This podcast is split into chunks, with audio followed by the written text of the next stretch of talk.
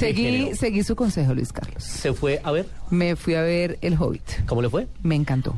Además, me parece que ¿Sabe el cuál? termómetro. Sí, o sea, me gustó mucho. Eh, yo no soy como tan de ese estilo de películas, pero la verdad, me gustó mucho. Mi hijo de ocho años, Amalia, la película dura dos horas y media. Y mi hijo de ocho años, que es un niño chiquito, se la vio toda sin siquiera pedir al baño, ir al baño. Todo muy bien. Es decir, Yo eso vi es que un usted termómetro. tuiteó y que les gustó bastante. Claro, porque eh, eh, lo que quiero decir es que que un niño se aguante una película de semejante duración es porque la Sí. película es muy buena. Engancha, engancha. Sí, y sí. ha enganchado a muchos espectadores porque en su segundo fin de semana, y estoy hablando de la taquilla hasta el lunes de la semana pasada o hasta el lunes de esta semana mejor, ya lleva 430 mil espectadores en nuestro país. Iba reinando hasta que llegó el El 25 paseo. de diciembre. Porque Yo el me vi fue paseo- una aventura extraordinaria. ¿Cómo le pareció la película de Ang Lee? Sí, me gustó.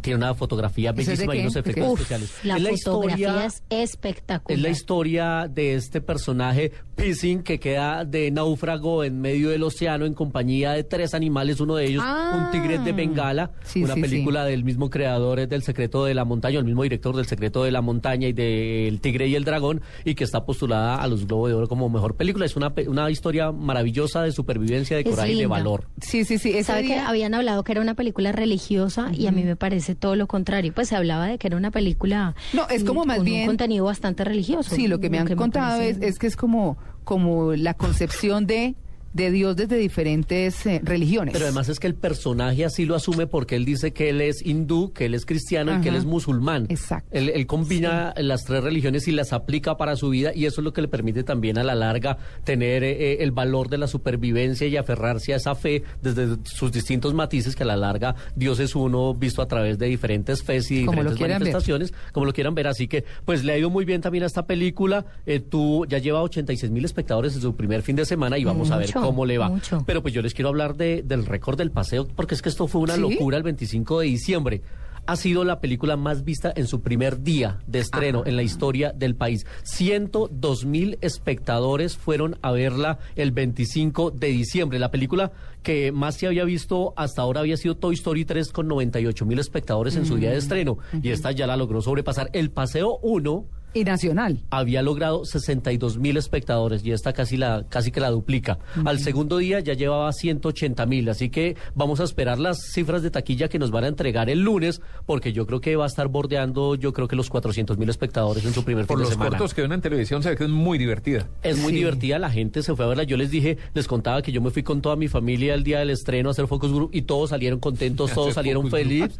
Y bueno, pues yo creo que eh, le va a ir muy bien. Tiene varios ganchos. Uno, eh, yo creo que el- la principal publicidad del Paseo 2 es el Paseo 1, que fue súper taquillera, más de un millón quinientos mil espectadores.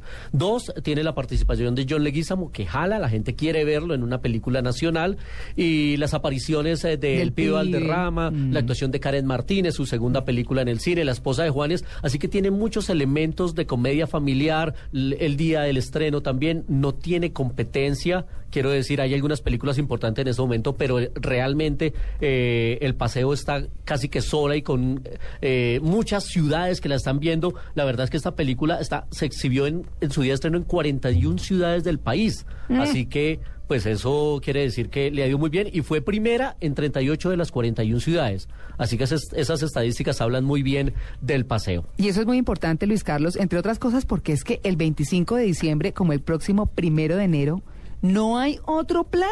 Para muchos, Sí, para muchos que irse a cine. Usted no encuentra prácticamente nada abierto. Sí. Entonces se encuentra las salas de cine llenas, repletas, como dirían las señoras, eh, y es una opción muy interesante. Así muy que- familiar. Y el sí. primero de enero, por eso Disney decidió adelantar el estreno de una película que hemos hablado acá, la de Ralph el Demoledor que es la animada de Disney de los personajes de los videojuegos, que estaba primero para el 4 de enero, pero ahora decidieron estrenarla el primero de enero. Así que pues va a ser una cosa bien importante para ellos también midiéndosele a una fecha que habitualmente no es tan buena en taquilla, pero ellos quieren probar este festivo también para ir en familia y más para una cinta de animación. Así que vamos a ver cómo le va a esta película.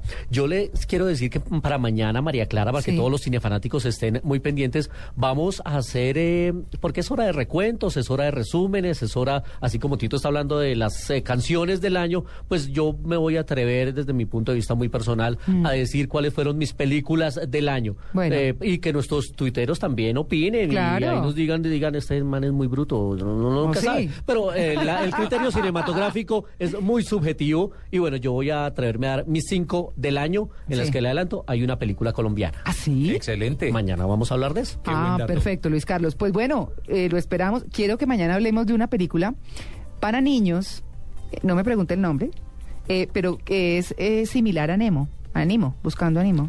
Debe ser la de Sammy. Esa, La Sammy. aventura de Sammy que llega en su segunda versión, una película que va a traer Warner y que va a estrenar ahora en enero. Claro que sí, mañana hablaremos de esa película. Bueno, muy bien, 9.56, 9.57, Luis Carlos, gracias. A ustedes muchas gracias, que tengan un resto de semana de película. Amalia en Medellín también, que siga disfrutando este fin de semana. Y a todo el mundo, si no tiene plan hoy, váyase para cine con la familia. Y si no tiene mañana, y si no tiene el primero, pues aquí con Luis Carlos les contamos qué ver. Porque el primero, además, mañana hacemos el resumen del 2003, pero el primero vamos a hablar de los grandes estrenos que estamos esperando para el próximo año. Muy bien.